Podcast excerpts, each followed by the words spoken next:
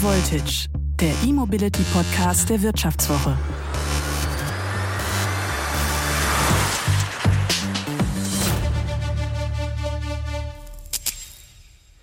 An steigende Strompreise haben wir uns ja gewöhnt. In den letzten Jahren sind die Preise immer weiter angestiegen. Aber was in den letzten Monaten am Strommarkt passiert ist, verschlägt einem als Kunde wirklich die Sprache. Allein im letzten Jahr sind die Stromkosten für eine durchschnittliche dreiköpfige Familie in Deutschland von knapp 1200 Euro im Jahr auf über 1600 Euro gestiegen. Das ist ein Plus von ungefähr 40 Prozent. Und im neuen Jahr ging es noch extremer weiter. Allein für Januar, Februar, März und April haben über 400 der rund 800 örtlichen Stromversorger, die es in Deutschland gibt, Stromerhöhungen von fast 20 Prozent angekündigt. Menschen, die sich gerade ein Elektroauto gekauft haben oder die sich mit dem Gedanken tragen, sich eins zuzulegen, fragen sich jetzt natürlich, rechnet sich ein E-Auto überhaupt noch bei diesen Strompreisen? Darüber spreche ich heute mit Markus Adam, Leiter der Rechtsabteilung beim Ökostromanbieter Lichtblick, ein Strommarktexperte und außerdem ein begeisterter Elektroautofahrer.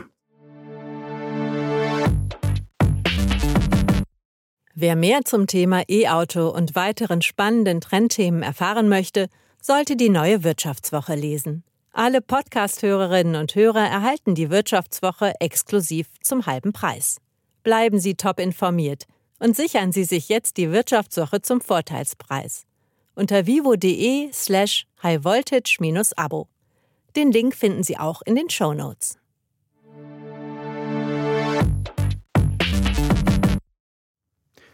Hallo, mein Name ist Martin Seiwert.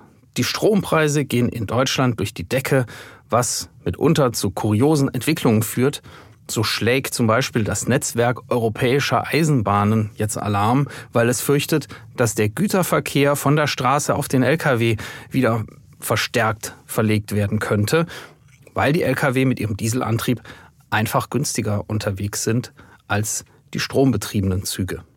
Schlimmer noch, der Verband meint, es könnte künftig sogar günstiger sein, statt strombetriebenen Lokomotiven wieder die guten alten Dieselloks einzusetzen. Wenn schon beim Schienenverkehr über eine Rückkehr zum Diesel nachgedacht wird, um wie viel schlimmer, fragt man sich, ist dann die Situation auf der Straße. Die Strompreise an den Ladesäulen sind ja sowieso oft schon unverschämt hoch. Und jetzt kommt auch noch die allgemeine Preissteigerung beim Strom obendrauf. Experten warnen schon davor, dass das den Markt für Elektroautos ausbremsen könnte und dass Deutschland vielleicht seine Klimaziele deshalb im Verkehrsbereich nicht erreicht. Ich freue mich sehr, dass ich heute darüber mit Markus Adam, Leiter der Rechtsabteilung bei dem Ökostromanbieter Lichtblick, sprechen kann. Denn wenn sich ein Unternehmen mit den Strompreisen in Deutschland, der Energiewende, dem Ladestrom für Elektroautos auskennt, dann ist das Lichtblick. Das Unternehmen, das seit über 20 Jahren ausschließlich äh, grünen Strom verkauft, ist inzwischen der fünftgrößte Stromanbieter in Deutschland und auch einer der heftigsten Kritiker der etablierten Stromkonzerne und Stadtwerke, die an den Ladesäulen von Elektroautos ihre Monopolstellung oft äh, gnadenlos ausnutzen.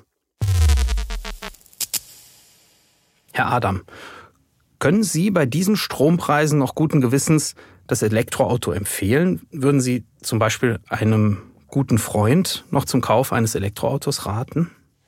Ja, aber ich bin auf jeden Fall, äh, aber ich bin auch parteiisch. Ne? Ich bin natürlich Überzeugungstäter.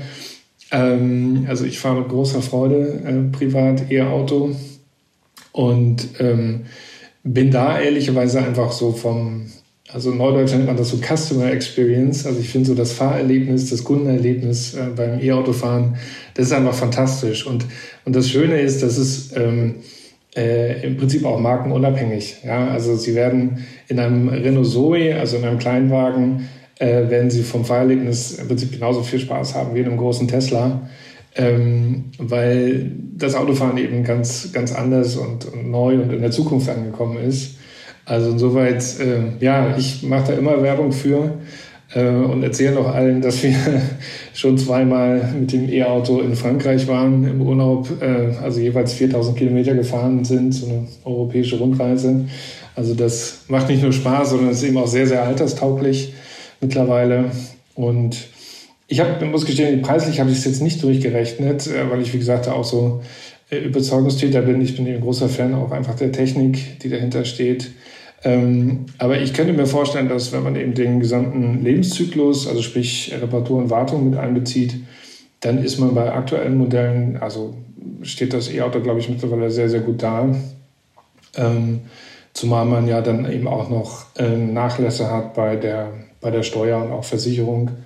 Ähm, insoweit, genau, ist, ist, glaube ich, gut, sich das durchzurechnen, aber wenn man dann vielleicht noch das Risiko nimmt, dass man bei einem Verbrennerfahrzeug äh, mittlerweile, glaube ich, schon ein großes Risiko hat beim Wiederverkauf, äh, würde ich schon immer stark zum E-Auto raten. Und wie gesagt, es macht deutlich mehr Spaß.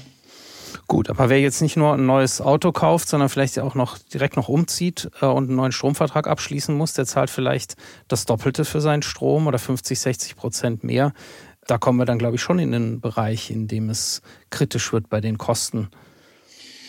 Ja, also die bittere Nachricht ist ja, dass auch äh, Benzin- und Dieselpreise eben ange, angezogen sind, ähm, weil auch diese Rohstoffe natürlich von, von diesem Nach Nachfrageschock am Ende eben auch betroffen sind, ähnlich wie Strom und Gas. Also insoweit, äh, das muss man, glaube ich, dann auch mitrechnen. Ja, nach dem Motto, wir haben eben auch steigende Preise bei den fossilen Energien.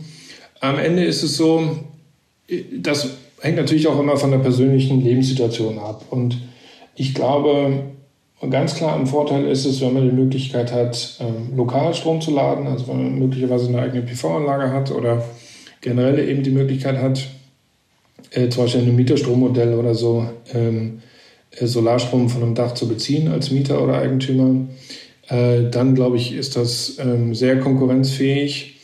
Und im Übrigen ist es eben so, dass ähm, gerade die, die äh, mittleren und kleinen Fahrzeuge, E-Fahrzeuge, die haben ja schon einen deutlich geringeren Verbrauch, ähm, dann auch im Vergleich zu den Benziner- und Dieselfahrzeugen.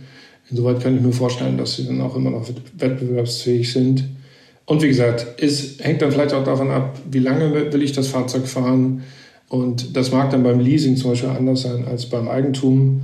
Gerade beim Eigentum, wenn ich das Fahrzeug also kaufe, dann da würde ich keinen Verbrenner mehr kaufen. Das ist, ähm, da verbrennt man, glaube ich, wirklich Geld und nicht nur Benzin und Diesel dann. Nach einer kurzen Unterbrechung geht es gleich weiter. Bleiben Sie dran. Sie leben Fairness, Kultur und Werte? Zeigen Sie Ihr Engagement als Arbeitgeber und werden Sie Teil der Fair Company Initiative. Mit der Fair Company Initiative zeichnet das Handelsblatt Unternehmen aus, die insbesondere Berufseinsteigern und Young Professionals ein faires, attraktives Arbeitsumfeld bieten. Zu den entscheidenden Werten gehören unter anderem das Engagement für Mitarbeitende, Diversity und Chancengleichheit, Nachhaltigkeit und gesellschaftliche Verantwortung. Erfahren Sie jetzt mehr unter faircompany.de. Wovon gehen Sie denn, von welchen Preisentwicklungen gehen Sie denn bei Lichtblick aus? Was glauben Sie, was werden wir in den nächsten Jahren für den Strom bezahlen, den wir in unsere Autos laden? Ja, das würde ich natürlich auch gerne wissen, ähm, aber in die Zukunft kann ja bekanntlich keiner schauen. Ich glaube, wir sehen, wir sehen dann wieder fallende Preise und, und ähm, vielleicht jetzt am Anfang erstmal eine Preisdämpfung, wenn all das Gute, was die Bundesregierung jetzt geplant hat, auch kommt. Zum Beispiel als politische Entscheidung wird ja äh, früher oder später die EEG-Umlage entfallen. Das ist ein wesentlicher Kostenbestandteil, der dann nicht mehr Teil des Strompreises sein wird. Ähm, und der zweite und wahrscheinlich auch größere Effekt, zumindest langfristig, ist eben, wie gut sind wir dann in Zukunft beim Ausbau der Erneuerbaren. Was wir da sehen bei Lichtblick ist, dass der Markt insgesamt, also nicht nur wir als Energieversorger, sondern auch alle anderen Marktteilnehmer, ähm, wirklich viel Geld in die Hand nehmen, um erneuerbare Anlagen zu bauen und generell da Teams eben aufbauen und ähm, das Geschäft mit, dem, mit den erneuerbaren Erzeugungen entwickeln und ausbauen wollen. Also kurz gesagt, da gibt es wirklich den Willen und auch das Geld, das zu machen. Und wenn der Politik jetzt das gelingt, die bürokratischen Hürden, die wir da sehen, und auch so ein bisschen eben das Mindset, was aus der alten Bundesregierung noch da ist, äh, dass man also das dreht in Richtung pro Erneuerbare und nicht mehr gegen Erneuerbare, dann wird es sicherlich auch für, für fallende Strompreise sorgen. Ja, bis die Strompreise wieder sinken, sollte das überhaupt einmal passieren, wird es aber auf jeden Fall noch lange Zeit dauern. Denn bestimmt kann die Gasversorgung aus Osteuropa sich schnell wieder verbessern. Das ist vorstellbar. Aber bis die dringend benötigte zusätzliche Ökostromproduktion weiter ausgebaut ist, werden auf jeden Fall Jahre vergehen. Eine neue Solaranlage dauert ungefähr ein Jahr von der Planung bis zur Errichtung. Bei Windkraftanlagen reden wir aber derzeit von mehreren Jahren. Auch wenn hier mehr Tempo reinkommen sollte, so wie Markus Adam hofft, ist eine schnelle Besserung, denke ich, hier nicht in Sicht. Und es gibt noch ein weiteres Problem bei den Elektroautos, nämlich die Monopolstrukturen bei den Ladesäulen. Beim Strommarkt insgesamt hat die deutsche Politik ja versucht, diese alten Monopolstrukturen der wenigen großen Stromerzeuger, also der RWEs und E.ONs dieser Welt, aufzubrechen und einen freien Wettbewerb zu schaffen. Bei den Ladesäulen aber hat die Politik zugelassen, dass es regionale Monopole gibt, also Stadtwerke, regionale Stromversorger, aber auch die großen, die in bestimmten Regionen Ladenetze errichten. Und bei diesen Ladesäulen werden die Kunden dann ordentlich abgezockt, teilweise, äh, wenn sie da mit ihrem Auto zum Laden kommen. Herr Adam, wie konnte das mit diesen Monopolen beim Ladestrom passieren? Ja, es gab, ähm, als die Bundesregierung gestartet ist, das war 2009, da gab es den ersten äh, nationalen Plan zur Entwicklung der Elektromobilität.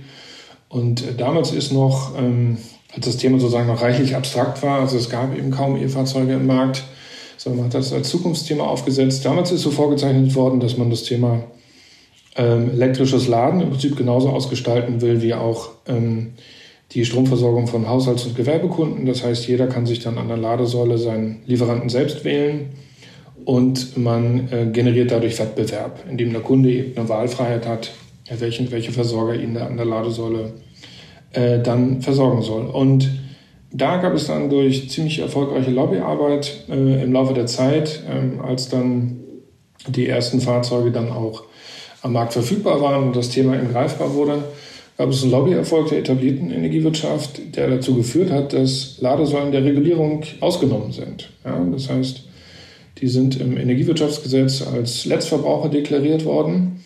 Und deswegen gibt es da alle diese Marktverhaltensregeln, die wir sonst haben im Strombereich, die gibt es da nicht mehr. Und das hat dazu geführt, dass ähm, es eben keine Wahlfreiheit gibt für die ladenden E-Fahrzeugnutzer und sie immer nur bei dem äh, Betreiber der Ladesäule laden können. Sie können natürlich äh, Fahrstromprodukte von anderen Anbietern, wir haben außer eins natürlich, ähm, Lichtblick Fahrstrom, Sie können das nutzen als Kunde, aber äh, im Hintergrund ist es immer der Strom des jeweiligen Ladesäulenbetreibers beziehungsweise dessen, äh, dessen Stromvertrieb. Und äh, das heißt, der Wettbewerb ist ausgeschaltet und ähm, dadurch sehen wir da eben jetzt äh, schon vor, der, vor dem Anstieg der Großhandelspreise, haben wir davor auch schon extreme Preiserhöhungen an der Ladesäule gesehen, weil es eben keine effiziente Regulierung gibt. Jetzt können umgekehrt die Elektroautos auch was für Stromnetz tun, nämlich als Energiespeicher. Ähm, das Zauberwort heißt hier Vehicle to Grid, also dass das Fahrzeug in der Lage ist, ins Netz Strom einzuspeisen, wenn es, wenn es am Netz hängt. Ähm, das kann natürlich sinnvoll sein. Die, die Autos nehmen also tagsüber Solarstrom vielleicht auf aus der eigenen Solaranlage und geben das dann abends wieder ab, vielleicht ans Haus, vielleicht ins Netz. Oder sie können, könnten auch als Puffer sozusagen angemietet werden von den, von den Netzbetreibern. Ja, und dafür würden die äh, Autobesitzer dann äh, vielleicht sogar Geld bekommen. Für wie bedeutend halten Sie das Ganze? Ich persönlich bin großer Fan äh, von dieser Idee. Wir haben das vor Jahren schon mal ähm, in einem Pilotprojekt ausgetestet. Interessanterweise waren das äh, Volkswagen e-Apps, ein Forschungsprojekt mit Volkswagen zusammen. Und ich erwähne es auch deshalb, weil die e-Apps, die hatten damals natürlich sehr kleine äh, Batterien und trotzdem hat das sehr gut funktioniert. Also die Rückspeisung von Strom. Um, in dem Fall ging es darum, ähm, sogenannte Regelenergie zu erbringen. Also die äh, dient dazu, die ähm, Übertragungsnetze äh, dort zu stützen, also die Frequenz zu halten. Ein ganz wichtiger Bestandteil der Stromversorgung. Und das ist schon viele Jahre her. Also das war sozusagen, als die Elektromobilität noch in den Kinderschuhen steckte hier in Deutschland und hat, wie gesagt, damit schon gut funktioniert. Und ich glaube, und erfreulicherweise sehen es die Autobauer ja genauso. Äh, also gerade auch Volkswagen ist da sehr, sehr progressiv, habe ich gelesen. Wir, wir können uns das gar nicht leisten als Gesellschaft, auf diese, auf diese fahrenden äh, sozusagen Stromspeicher zu verzichten. Wie viel kann denn der Kunde damit verdienen, dass er sein Auto so als Stromspeicher zur Verfügung stellt? Bringt uns zu unserem Anfangsthema zurück. Ne? Das hängt dann tatsächlich von den Preisen auf dem Energiemarkt ab. Ähm, das heißt, aktuell könnte man da sicherlich aufs Jahr gesehen schon 100 oder 200 Euro verdienen, äh, wenn es das jetzt ähm, als äh, Geschäftsmodell schon gäbe.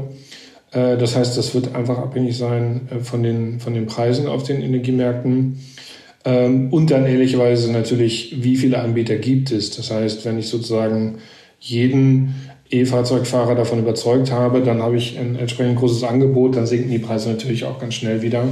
Aber ich glaube, am Ende wird sich das lohnen, äh, sowohl für die ähm, Stromnetzbetreiber, die dann diese Dienstleistungen in Anspruch nehmen, und für die Kunden auch. Weil, wie gesagt, irgendeine Form des Cashbacks wird es dann geben. Und da wird man jetzt sicherlich nicht reich äh, damit werden, aber ich glaube, ähm, dass man so einen spürbaren Betrag da zurückbekommt, das kann ich mir schon vorstellen. Welche Rolle wäre denn die von Lichtblick in diesem ganzen Spiel? Ähm, wir würden, wenn uns das gelingt, ähm, äh, wir würden gerne ein entsprechendes virtuelles Kraftwerk dann errichten, das also diese ganzen Fahrzeuge äh, bundesweit äh, über Algorithmen dann entsprechend bündelt und diese Leistung dann gebündelt an den Energiemärkten platziert. Das heißt, wir sind der Dienstleister äh, zwischen dem Fahrzeugfahrer und dem Energiemarkt am Ende. Und das ist jetzt noch Zukunftsmusik, muss man sagen. Ja, da, dazu muss man viel bauen und ist auf jeden Fall ein Weg, in den wir gehen wollen. Ähm, aber wie gesagt, wann das der Fall sein wird, das kann ich noch nicht sagen, aber es ist auf jeden Fall ein Thema, was uns brennend interessiert. Wie groß kann denn so ein Kraftwerk am Ende oder wenn man mal die ganze Kapazität zusammennimmt, wie groß ist dann so ein virtuelles Kraftwerk in Deutschland? Mehr so eine kleine Gasturbine oder ein Atomkraftwerk? Ja, das geht dann schon in Richtung äh, Ablösung von Atomkraftwerken. Die sind dann natürlich vorher schon vom Netz, Gott sei Dank, aber äh, von der Größenordnung her passt das schon, weil äh, wir natürlich äh, damit planen, dass ähm, auf mittel- und langfristige Sicht der gesamte Fahrzeugbestand elektrisch sein wird. Und ähm, ich denke, dass wir bei den, dann kommt es eben auf die Batteriegröße an und ich denke, das wird sich schon in der Größenordnung 50 Kilowattstunde Speicherkapazität und mehr wird sich das schon einpendeln. Und äh, dann haben sie natürlich schon entsprechende Speichergrade, die sie nutzen können. Also das, ähm, ähm, damit schlagen sie jedes Pumpspeicherkraftwerk, ja, um das so als Vergleich zu nehmen. Äh, das sind ja riesige Stauseen, die dann ähm, da mit Hoch- und Abpumpen des Wassers ähm, entsprechende Speicherkapazität bereitstellen, sind allerdings nicht wirklich wirtschaftlich, aber können eben viel bewegen. Das würde man mit so einem großen Fahrzeugpool natürlich wunderbar machen können. Der Ökostromanbieter Lichtblick plant also Speicheranlagen mit der Kapazität von Atomkraftwerken. Das ist ja mal eine Nachricht. Lichtblick könnte mit diesem intelligenten Schwarm von Elektroautos Geld verdienen, die Autofahrer auch und gut für die Umwelt wäre es sowieso, weil Speicher genau ja das sind, was den erneuerbaren Energien fehlt.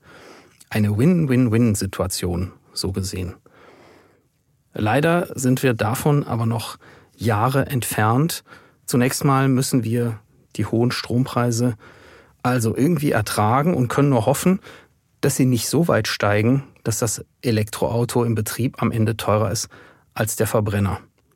Wenn die Bundesregierung das zulässt, dann darf sie sich nicht wundern, wenn sie mit der Verkehrswende so auf die Nase fällt wie die vorige Regierung mit der Energiewende.